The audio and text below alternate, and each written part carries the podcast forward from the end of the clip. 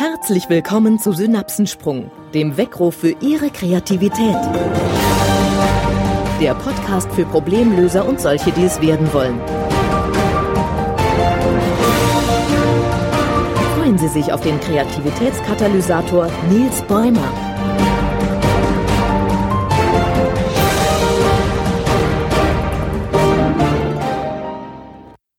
Was bisher geschah. Die vergangene Folge 5 erläuterte, warum wir Wertschätzung als Treibkraft für unsere Kreativität benötigen und warum Anerkennung sowohl nach innen als auch nach außen wirkt. Und vielleicht haben Sie ja schon ein Shirt mit der gespiegelten Schrift Klasse Frau oder dufter Typ an. Liebe Hörer, hallo zur zweiten Übungsfolge des Podcasts. Diesmal zum Thema Anerkennung und Wertschätzung und ein ganz besonders wertschätzendes Schön, dass genau Sie mich hören. In Anerkennung steckt das Wort erkennen. Und für unsere Kreativität und unser Wertschätzungstraining gilt es daher zuerst, unsere Wahrnehmung zu trainieren. Bei der Ideensuche unterscheide ich den Ideenprozess gerne in vier Rollen. In Anlehnung an Roger von Oech sind das der Entdecker, der Künstler, der Richter und der Kämpfer. Die erste Rolle ist der Entdecker, der immer mit offenen Sinnen durch die Welt geht und Informationen sammelt, sich von den unterschiedlichsten Dingen inspirieren lässt. Diese Rolle und eine gesteuerte positive Wahrnehmung unterstützt auch den Stellhebel Anerkennung. Eine kleine Übung aus meinen Vorträgen. Ich bitte die Zuschauer aufzustehen und einem Sitznachbar zur rechten oder zur linken anerkennend auf die Schulter zu klopfen. Dabei sagt jeder zum anderen, schön, dass du da bist. Das ist eine kleine nette Übung, bei der die Stimmung im Raum gleich etwas wärmer wird. Aber natürlich ist das keine echte Anerkennung. Jedenfalls bei den meisten nicht. Denn ich habe die Zuschauer ja dazu aufgefordert. Darum geht es aber auch in erster Linie nicht. Wenn sich die Zuschauer wieder gesetzt haben, dann frage ich, wer sich, ohne sich noch einmal umzusehen, sagen kann, welche Augenfarbe der gerade gelobte Nachbar hat. Was denken Sie? Wie viele können dies im Durchschnitt? Es sind maximal zehn Prozent. Ab und zu kann es sogar niemand im Raum mit Sicherheit sagen. Und das ist nichts Außergewöhnliches da unser Gehirn sich nur sehr selten auf Details konzentriert. Und Augenfarben sind Details. Jedenfalls, solange wir unseren Gegenüber nicht durch einen liebevollen Blick in die Augen für uns gewinnen wollen.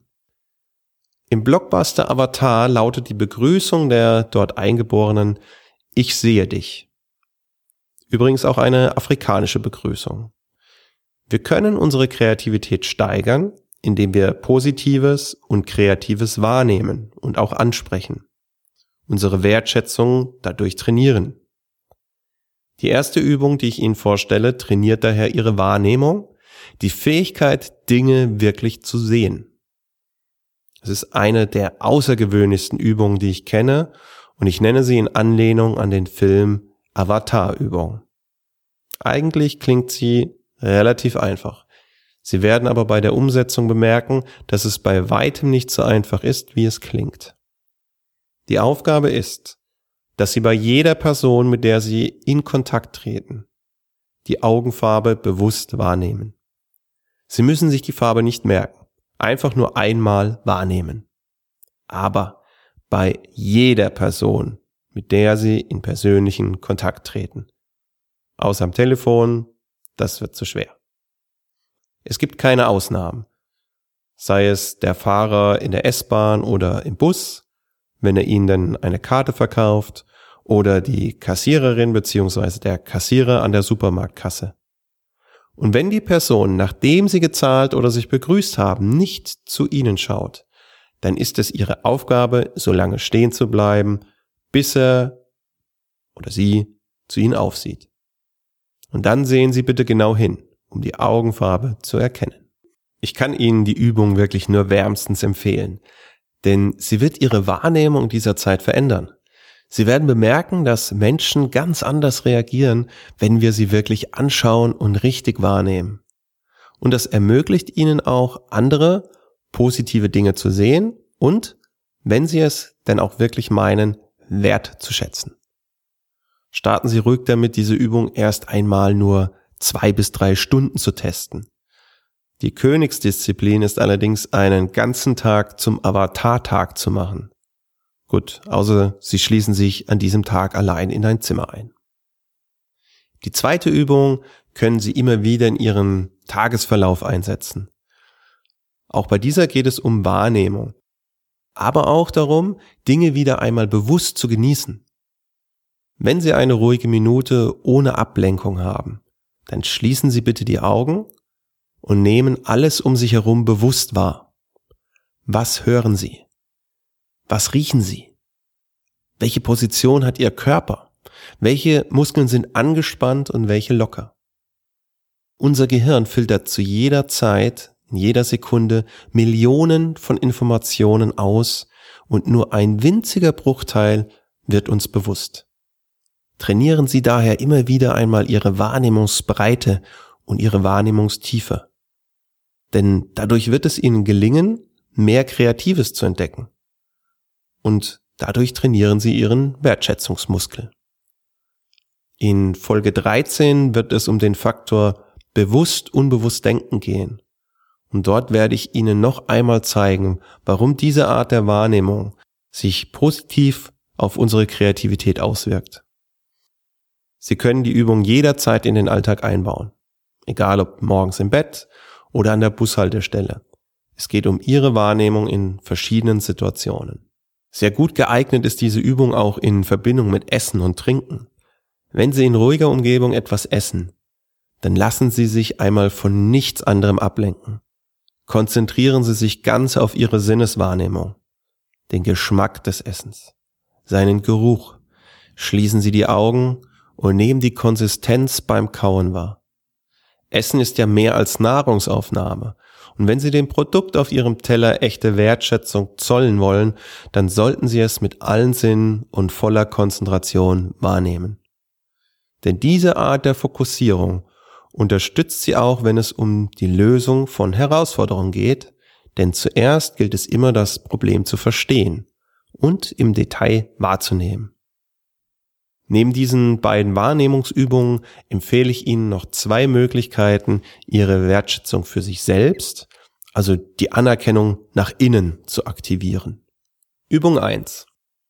Erinnern Sie sich an die Humor-Post-its aus Übungsfolge 4? Diese können Sie auch gut für Ihre innere Anerkennung nutzen. Nehmen Sie sich abends fünf Minuten Zeit und gehen Sie in Gedanken noch einmal Ihren Tag durch. Auf welche Dinge, die Sie heute getan haben, sind Sie stolz? Wo zollen Sie sich selbst Wertschätzung? Schreiben Sie diese Dinge auf und kleben Sie die Zettel an einen Ort, den Sie regelmäßig sehen. Das kann ein Ort nur für Sie selbst sein. Denn wie gesagt, wirkt Anerkennung nach innen für Sie selbst und muss nicht in die Welt posaunt werden. Übung 2. Dufter Typ. Für besondere Situationen und Herausforderungen brauchen wir auch eine besondere innere Einstellung, eine positive Fokussierung. Zum Beispiel, sich vor einem Date vor Augen zu führen, dass man ja eigentlich noch fünf Kilo abnehmen wollte und die eigene Smalltalk-Fähigkeiten in den letzten Monaten rapide gelitten haben, bewirkt nicht, dass die Chance für ein gutes Treffen steigen. Wir sollten uns davor vielmehr bewusst machen, welche liebenswerten Eigenschaften wir haben und selbst wertschätzen. Dadurch stellt sich das nötige Selbstbewusstsein ein, um überhaupt erst authentisch auftreten zu können und positiv zu wirken. Und wer jetzt noch kein T-Shirt mit der Aufschrift Dufter Typ hat, empfehle ich dies vor einem Spiegel einmal laut auszusprechen. Ganz konkret. Stellen Sie sich bitte für eine Woche jeden Morgen vor einen Spiegel, zeigen Sie mit beiden Daumen auf sich selbst und sagen Sie anerkennend zu sich, dufter Typ oder alternativ tolle Frau. Wie immer meine ich es ganz ernst mit der Übung, ohne Spaß. Ich selbst mache diese Übung vor meinen Vorträgen, kurz bevor ich auf die Bühne gehe. Denn wenn ich mit viel Selbstbewusstsein auftrete, mein eigenes Können anerkenne, kann ich auch mein Publikum besser wertschätzen und dadurch von meinen Themen begeistern. Vielleicht runzeln Sie jetzt in Gedanken die Stirn und denken, jetzt übertreibt er aber mit seinen Eigenlobübungen. Aber noch einmal, Eigenlob stinkt nicht. Jedenfalls nicht, solange es auch einen ernsten Hintergrund hat. Sie sind eine einzigartige Person und ich finde, jeder hat es verdient, dies auch immer wieder einmal gesagt zu bekommen. Auch von sich selbst. Testen Sie diese Übung einmal für eine Woche.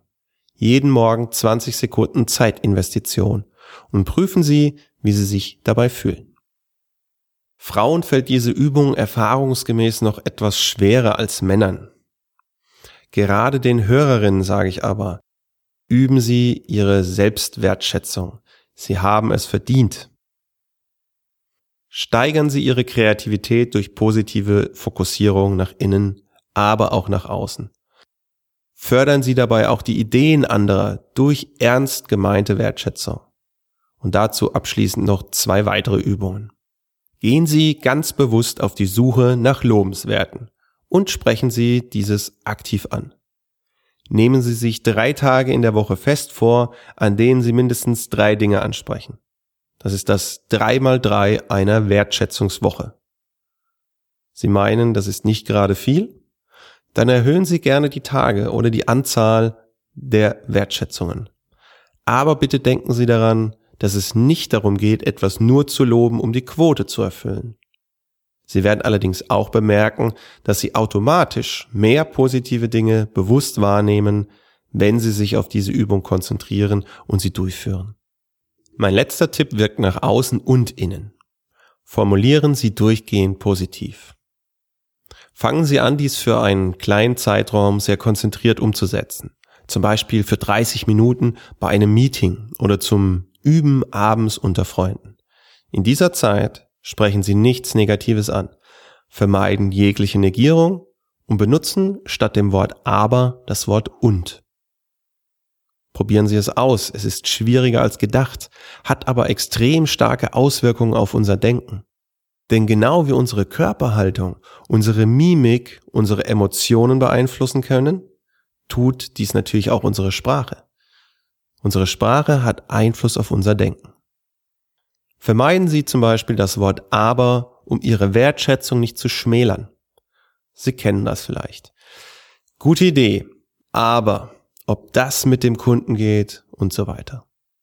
Ändern Sie jedes aber in ein und. Gute Idee. Und unsere Kunden können wir sicher davon überzeugen, wenn und so weiter und so weiter. Bemerken Sie den Unterschied? Ein aber schmälert eine Aussage und beendet den Gedankengang. Ein und bewirkt, dass der Gedanke sich weiterentwickeln kann. Abschließend noch der Tipp für Meetings und Besprechungen. Ein Kreativitätsschub und Turbo, wenn denn konsequent umgesetzt. Es ist die gewagt Technik. Ersetzen Sie jede pauschale Ideenblockade durch das Wort gewagt.